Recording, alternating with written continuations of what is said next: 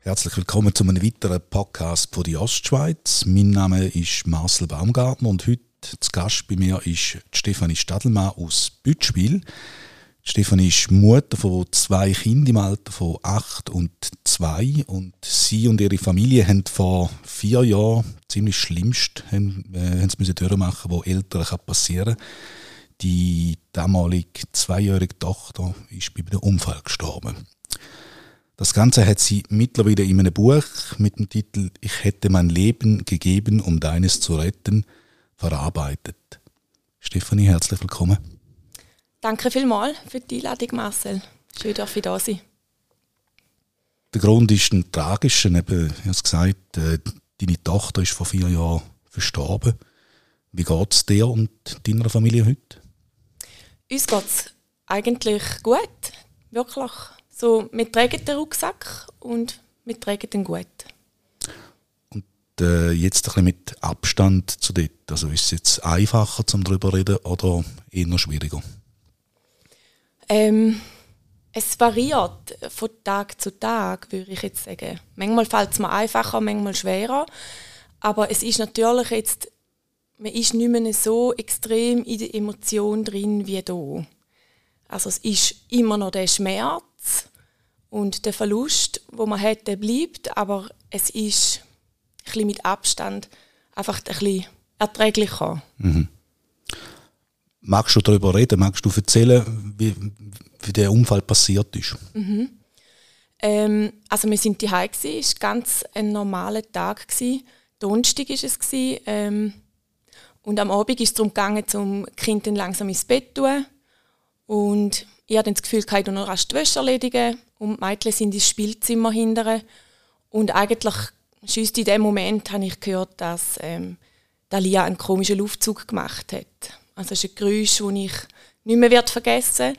Und ähm, ich habe gemerkt, das ist nicht gut, ich muss schauen. Und muss sich da vorstellen, es war alles auf einem Stock. Ähm, haben hier in einer Wohnung gewohnt und ich konnte sofort hinterher springen zu ihr und habe sie schon beim Bett gesehen, stehen, ähm, luftdringend. Also sie hat weder gehustet noch sonst etwas. Sie hat mich mit äh, großen Augen angeschaut und ich habe gemerkt, sie braucht Luft und kommt es nicht über. Mhm. Ja, also sprich, ähm, sie ist verstickt.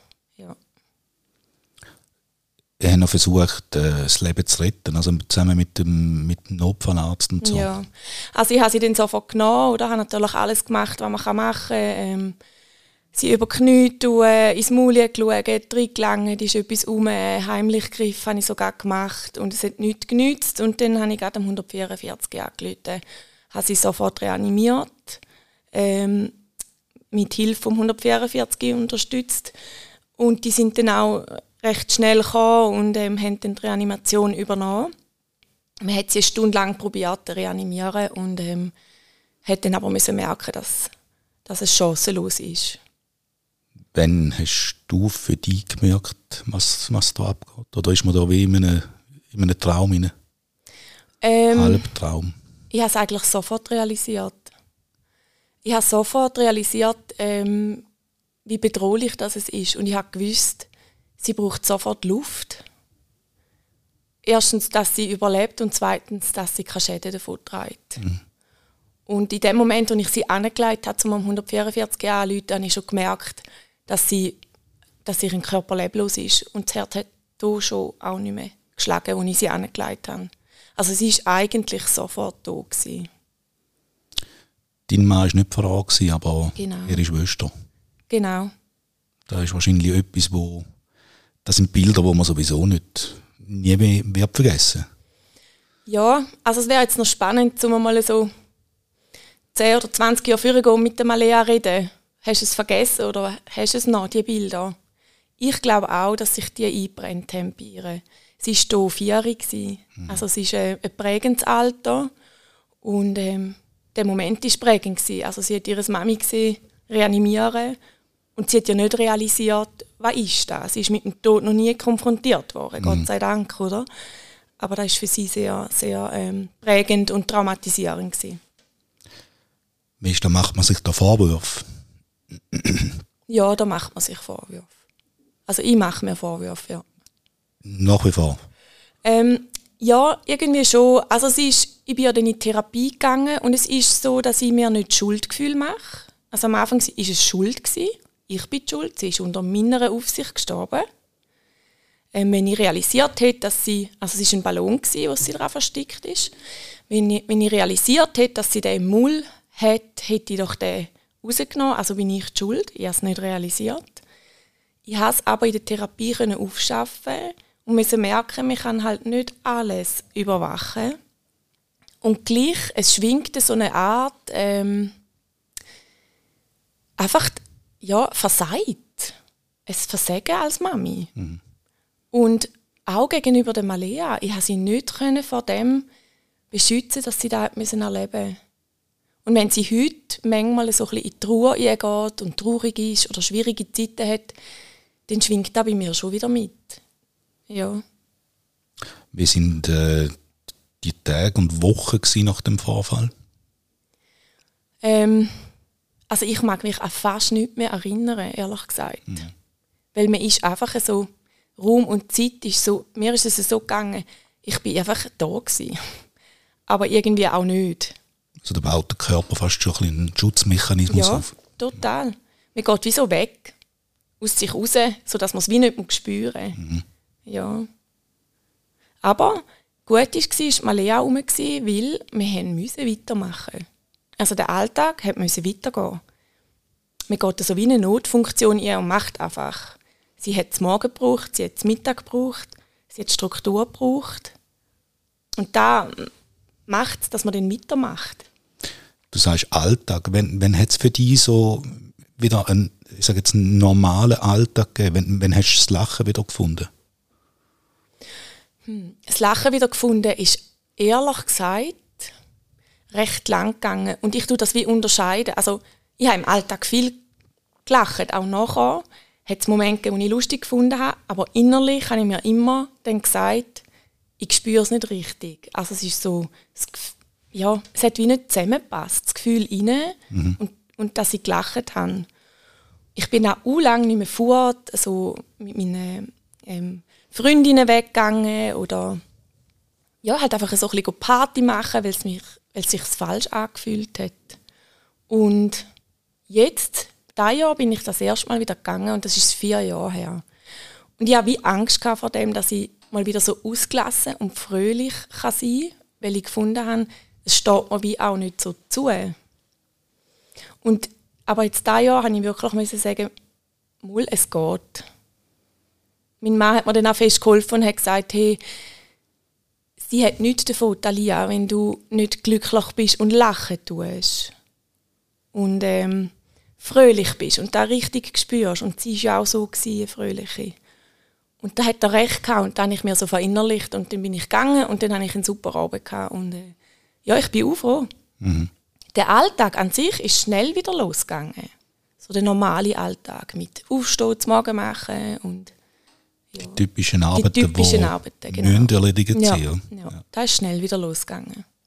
Jetzt äh, eben so etwas zieht einem den Boden unter den Füßen weg. Wo hast du Halt gefunden in dieser Zeit? Oder auch heute noch? In der Familie. Ja. Also vor allem auch bei der Malea, hm. muss ich sagen. Und bei meinem Mann. Also er war mal ein großes Vorbild gewesen. und halt auch Malea. Ja. Er ist, da habe ich irgendwo gelesen, in einem Interview, das du gegeben hast, er ist ein bisschen anders mit der Situation umgegangen. Also auch mit der psychologischen Betreuung. Er hat, er hat glaube ich, irgendwann gesagt, ich, ich würde nicht dauernd daran erinnert werden. Ja, genau. Hat das nicht zu Spannungen geführt bei euch? Nein, gar nicht ich war froh, gewesen, dass ich den Raum hatte, dass ich es mir dürfen haben, dass ich gehen konnte. Ab und zu haben wir ihn mitgeschleppt, einfach, dass wir gewusst haben, so ein bisschen, wo stehen wir. Und im Nachhinein hat er dann einmal gesagt, es ist gut gewesen, bin ich Mikro, jetzt weiss ich wieder, wo du stehst und wo wir in der Beziehung stehen.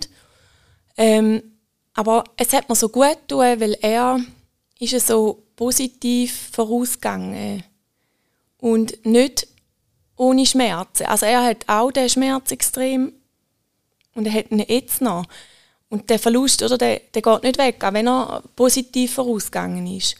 Aber hat mir einfach aufgezeigt, dass man sich nicht muss verkrüchen muss, dass man, dass man kann für sich gehen Und das war für mich so positiv, gewesen, so ähm, wegweisend irgendwie, ja. Also du, du sagst mit dem, es wäre wahrscheinlich fast schwieriger gewesen für euch beide, wenn ihr, wenn ihr im gleichen Modus das verarbeitet hättet? Für mich schon, ja, weil wenn, wenn er sich jetzt verkrochen hätte, dann hätte ich ja Kraft noch müssen aufwenden um mich noch um ihn zu kümmern. Mm, mm. Und ich bin so froh, dass ich mich nicht um ihn kümmern musste. Also ich habe gewusst, er macht den Weg und er macht ihn gut. Und er hat gewusst, ich mache den Weg auf meine Art. Ich gehe darüber reden, ich gehe in Therapie und er ist froh gewesen, hätte er das nicht müssen übernehmen, sondern habe ich an eine Fachstelle können gehen. Mhm. Ja. Etwas weiteres, was ich gelesen habe, ist, was du gesagt hast, du sagst in dieser Phase auch von, von Leuten gemieden worden. Ja, hat es gegeben, ja. Die haben nicht gewusst, wie sie mit dieser Situation oder mit dir können umgehen mhm. Ja, das ist nicht einfach. Ähm, ich muss aber dazu sagen, es sind nicht Menschen aus unserem direkten Umfeld gewesen, mhm. Gott sei Dank. Man ich aber auch schon gehört habe, dass das vorkommt. Es sind Menschen gewesen, die mich kennen, die mich normalerweise ähm, grüßt haben und es dann nicht mehr gemacht haben und auf die andere Straßenseite übergegangen auch sind. Und für mich ist dann so gewesen, oder ich habe mir eingebildet, vielleicht ist es ja auch nicht so, aber ich gehe davon aus, sie haben mir einfach aus dem Weg gehen, weil sie nicht gewusst haben, wie sie mit mir umgehen mhm. Was soll jetzt die Frage? Soll jetzt die überhaupt etwas fragen? Ja, ja genau. Jetzt, du hast es gezeigt, du gehst auch in die Öffentlichkeit mit dem, du hast ein Buch geschrieben. Was hat der Auslöser gegeben für das Buch? Ähm, der Auslöser ist eigentlich in erster Linie Malea für mich, weil ich ihr alle meine ähm, Erinnerungen hinterlassen falls ich einmal nicht mehr bin und sie Fragen hat, sind die in dem Buch beantwortet. Und dann ist es darum für mich gegangen, ich will das nicht für mich behalten, was wir erlebt haben, weil ich finde, es hilft anderen Menschen.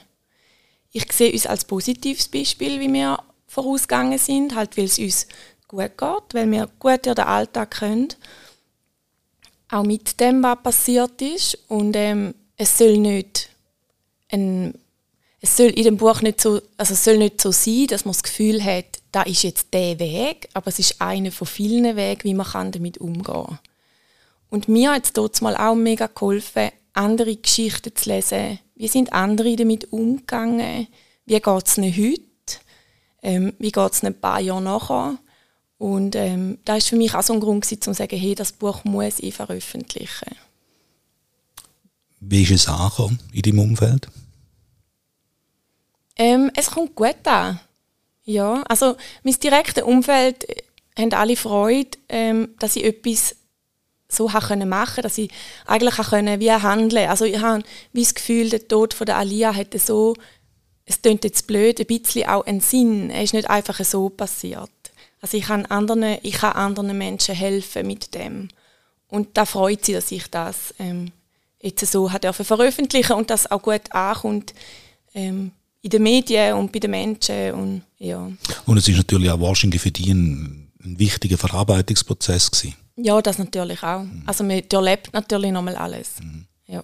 Also ich habe lange gebraucht, bis ich es fertig hatte, weil bis zu dem Tag, wo es passiert ist, also bis zum 11. Oktober, wo sie gestorben ist, ich, bin ich schön vorwärts gekommen und nachher habe ich es lange auf die Seite gelegt. Mhm. Mhm.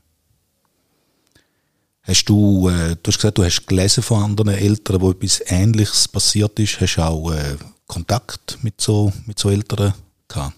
Ja, man ist dann ziemlich schnell in Kontakt ähm, ähm, übermittelt worden. Ähm, auch von einer Mami, die einen ähm, Bub verloren hat, ähnliche Geschichte wie bei uns. Und ähm, sie war aber schon drei Jahre weiter wie ich, oder mhm. zwei. Und mir hat das einfach geholfen. Ich wollte wissen in dem Moment, wird es gut? Kommt es jemals wieder gut? Kann ich irgendwann wieder lachen? Ähm, kann ich wieder mal glückliche und schöne Momente erleben? Weil sogar die Tage nachher fühlt es sich gar nicht so an, dass da jemals wieder so gut werden soll. Und das hat mir auch geholfen. Ist so gerade die, die, die Weihnachtszeit, ist das für dich eine Zeit im Jahr, wo es am schlimmsten ist? Es ist nicht einmal die Weihnachtszeit. Ähm, Dalia hat am 1. Dezember Geburtstag. Und da ist für mich so der schlimmste Tag. Mhm. Es ist auch nicht einmal ihren Todestag, wo für mich der schlimmste Tag ist, ehrlich gesagt, sondern ihren Geburtstag, weil der sollte sie mit uns feiern. Im Kreis von ihrer Familie und nicht ähm, irgendwo anders. Und das tut dann schon am meisten weh. Ihr habt euch gleich bewusst nochmal entschieden, um ein Kind bekommen, vor zwei Jahren. Ähm, ist das ein schwerer Entscheid gewesen? Nein, eigentlich war es kein schwerer Entscheid. Gewesen. Für uns war klar, gewesen, wir wollen nochmal ein Kind. Nicht gerade sofort, aber es hat sich dann so ein bisschen entwickelt. Mal, wir wollen nochmal ein Kind. Ähm, und ich bin ein bisschen blauäugig reingegangen, ehrlich gesagt. Ich habe das Gefühl, mal, ich will für Malea nochmal ein Geschwister. Für Malea. Und als ich dann schwanger war, bin ich dann zuerst mal baff. Weil eigentlich musste ich mir dann eingestehen, dass ich kein neues Kind wollen, sondern ich einfach Talia zurück wollen. Mhm. Der Wunsch war bei mir groß natürlich. Ähm, und ich bin dann in der Schwangerschaft in der Therapie geblieben, weil ich gemerkt habe, das ist kein gutes Gefühl, das ich da habe. Und ich will dem neuen Geschöpf in mir eine ganz normale Chance geben. Und ich hatte Angst, dass ich sie wie nicht annehmen kann und hat dann alles in der Therapie gut können aufarbeiten ähm, dass halt Dalia ihren Platz gleich noch hat in unserer Familie und Kiana der, ihr den Platz nicht wegnimmt. Das war so meine Angst, gewesen, dass sie sie wie ersetzt. Mhm. Das habe ich auf keinen Fall wollen. Ja. Bist du auch heute noch in der Therapie? Ähm, nein, jetzt bin ich nicht mehr in Therapie. Ja. Den Geburtstag hast du angesprochen, es ist so ein, ein schwieriger Tag. Haben ja ein gewisses Ritual, das ihr, wo ihr pflegt, über das Jahr hinweg? Ähm, wir haben so Eckpunkte, die wir pflegen. Ja, also zum Beispiel an ihrem Todestag gehen wir immer in den Europapark bis jetzt. Mhm. Und zwar äh, mit dem Hintergrund, dass man nicht wollen, dass Malea und Kiana Angst haben vor dem Todestag. Also es soll nicht ein schwerer, trauriger Tag sein, sondern es soll eigentlich ein schöner Tag sein, im Kreis der Familie, mhm. wo man miteinander bewusst Zeit verbringt, weil wir alle in der Familie wissen, wie schnell das kann gehen, wenn es vorbei ist. Und ähm, dann haben wir an ihrem Geburtstag treffen wir uns immer alle, also wir in der Familie, dann ähm, mein Bruder, ähm, Geschwister von meinem Mann, Großeltern, Freunde, ähm, bei der Alia ihrem Platz. Sie hat so eine Bänkli und ein Bäumli, wo wir für sie gemacht haben. Und dort lassen wir einmal Himmelslaternen steigen und ähm, treffen uns nachher alle noch miteinander im Raum bei meinem Mann und essen die Pizza, so wie es ähm, Dalia gerne hat. Jetzt komme ich abschließend nochmal mit einem Zitat von deinem Mann. Er hat gesagt, Zeit, äh, heilt überhaupt nicht. Mhm. Wirst du das unterschreiben so? Ja. Also die Wunde heilt nicht. Ja. Ich tue es immer so bildlich darstellen und sage, ähm, es ist unsere Wunde zugefügt worden, wo einfach nie heilt. Aber wir haben ein Pflaster drauf und wenn wir drauf langen, tut es nicht weh. Manchmal geht das Pflaster weg und dann tut es wieder unheimlich weh und dann tust du wieder ein neues Pflaster drauf und dann geht's. Aber ganz weg geht der Schmerz nie. Und ich glaube, das ist da, wo meine Mama meint. Die Zeit heilt da keine Wunde und ja. Stefan, ich wünsche dir und deiner Familie alles Gute und danke dir vielmals für das Gespräch. Ich danke dir, Marcel.